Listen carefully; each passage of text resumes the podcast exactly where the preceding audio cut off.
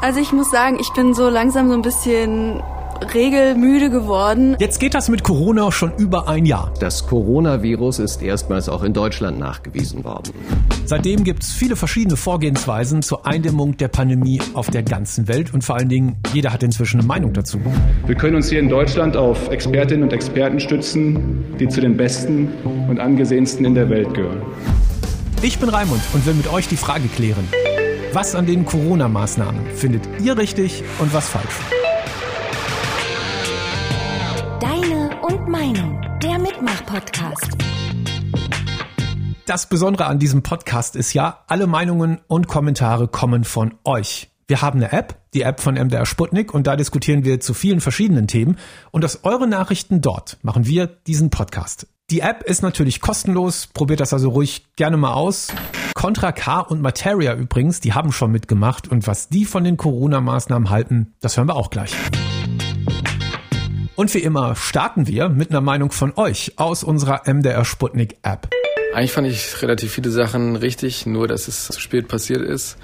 Und meiner Meinung nach hätte man äh, so ein Zero-Covid-Zeug durchziehen müssen, dass man einfach sagt, vier Wochen Shutdown und danach geht's wieder los. Aber ansonsten ist es, glaube ich, so wie es jetzt ist, beschissen, aber es muss sein.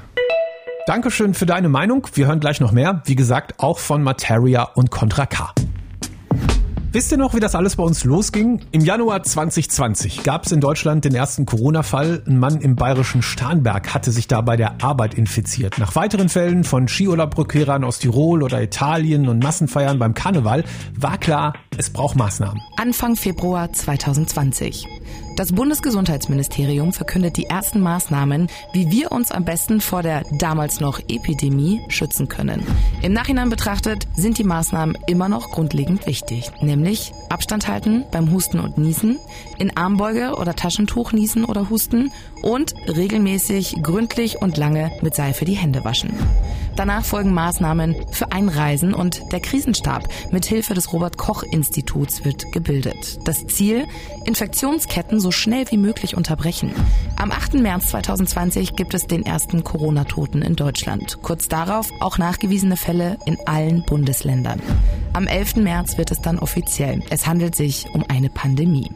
Daraufhin beschließen Bund und Länder die ersten Ausgangs- und Kontaktbeschränkungen. Dienstleistungsbetriebe werden geschlossen. Selbst Produktionsstätten werden heruntergefahren. Am 20. April dann wird der erste Lockdown gelockert. Da ist schon eine ganze Menge passiert im vergangenen Jahr, oder? Hat das was gebracht? Das ist die große Frage und wir wollen uns einen Überblick verschaffen mit der Hilfe von Angela Tesch. Sie arbeitet im ARD Hauptstadtstudio Berlin, hat also dort den Blick auf Details, die man selber manchmal vielleicht übersieht. Und direkt danach kommen wir zu Contra K und Materia. Angela, im Vergleich zu anderen Ländern, sag mal, wo bewegen wir uns da in Deutschland? Also was das Impfen angeht, unteres Mittelfeld, würde ich mal sagen. Was gut gelaufen ist in Deutschland, ganz klar, ist das Finanzielle. Also da war ja die Bazooka versprochen vom Finanzminister von Olaf Scholz und er hat auch sehr, sehr viel Geld ausgegeben. Sie haben mal Ende des Jahres 2020 überschlagen, das waren dann bis zu 1,3 Billionen Euro für die Folgekosten der Pandemie und dieser geht es auch noch weiter. Ähm, rechnen Sie nochmal mit so 185 Milliarden Euro.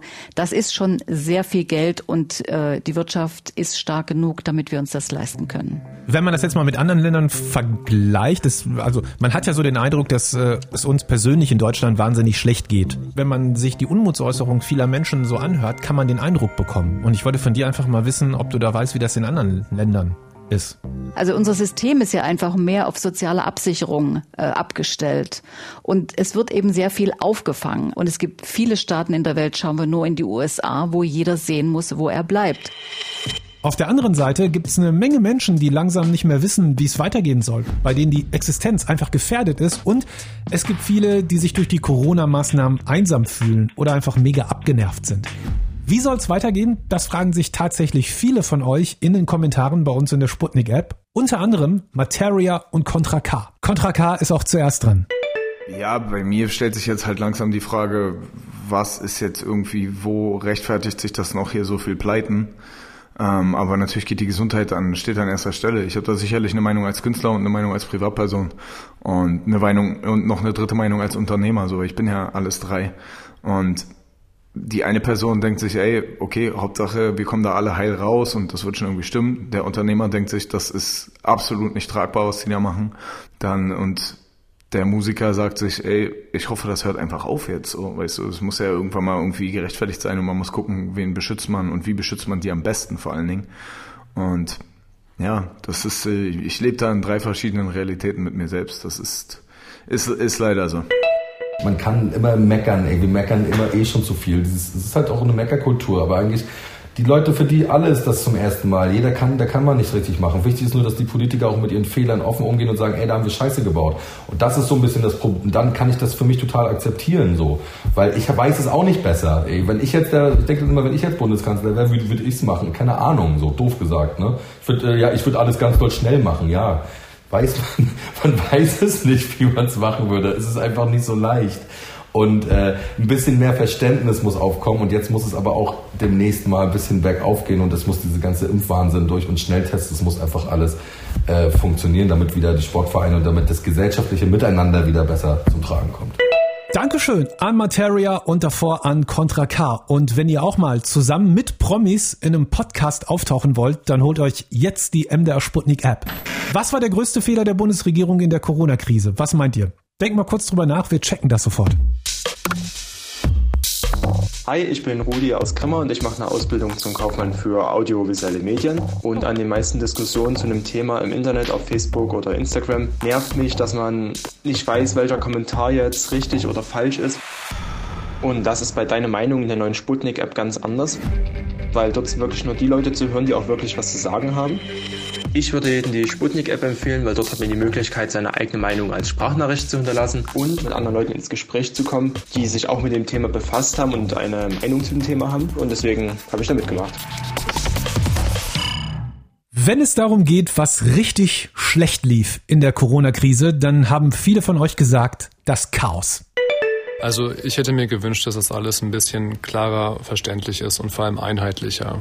Eher versuchen, ein Konzept darum herum zu bauen und nicht das Leben an ein Virus anzupassen, weil, sind wir mal ganz ehrlich, selbst wenn Corona irgendwann in den Griff wäre, ja, so dass man sagen kann, hey, wir haben jetzt irgendwie eine Möglichkeit, ja, dann kommt der nächste Virus.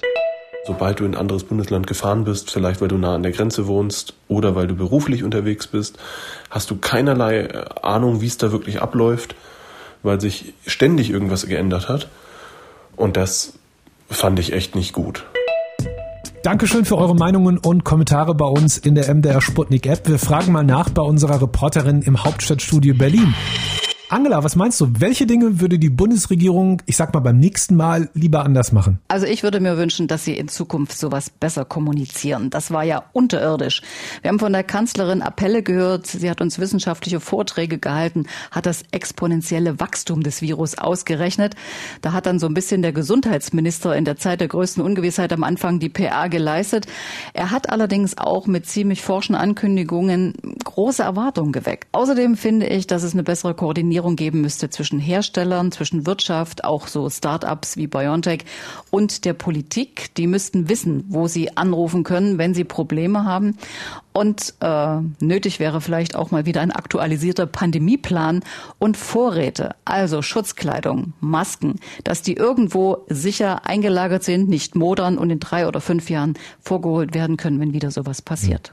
Wünschen wir uns das nur oder hast du den Eindruck, dass das bei den handelnden Politikern auch so angekommen ist und die daran arbeiten? Bei der Kommunikation bin ich mir nicht so ganz sicher, aber wir haben ja bald Bundestagswahl. Im September gibt es eine neue Regierung, die wird sich vielleicht ein bisschen anders äh, drauf einstellen. In dem Zusammenhang, es wäre auch nicht schlecht, wenn der Bundestag das nächste Mal eher die Hand hebt und sagt, wir wollen hier eher mitbestimmen und nicht erst informiert werden, wenn die Kanzlerin was mit den Ministerpräsidentinnen ausgeheckt hat. Also, wenn ich das mal zusammenfasse, was wir bis jetzt alles gehört haben, finanziell wird uns hier in Deutschland schon ziemlich geholfen, um durch die Pandemie irgendwie durchzukommen.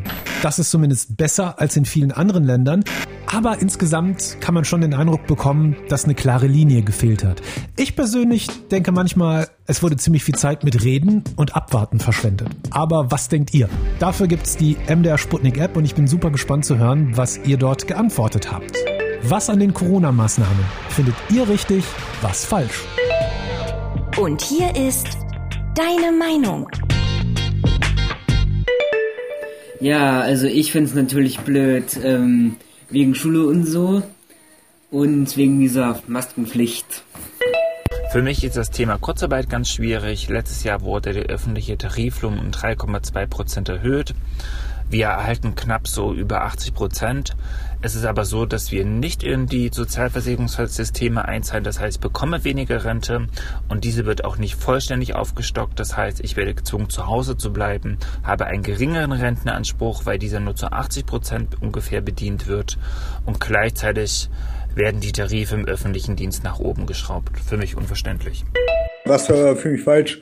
Natürlich ähm, die Kontaktbeschränkungen dass man sich nicht mal mit Haushalten treffen kann, man in Behinderteneinrichtungen eingesperrt wird, nur mit Begleitung aufs darf etc. Also für Behinderteneinrichtungen den Besuch zu schweren, war schon hart und hätte wahrscheinlich noch ein bisschen überlegt werden müssen, ob man das nicht hätte mit äh, Hygienemaßnahmen entsprechenden äh, hätte zu kompensieren versuchen können. Ja, das war an sich das Einzige. Das andere wird zu rechtfertigen sein und wir müssen halt aus diesen Maßnahmen und der ganzen Sache lernen. Ne? Globalisierung kann auch seine Nachteile haben.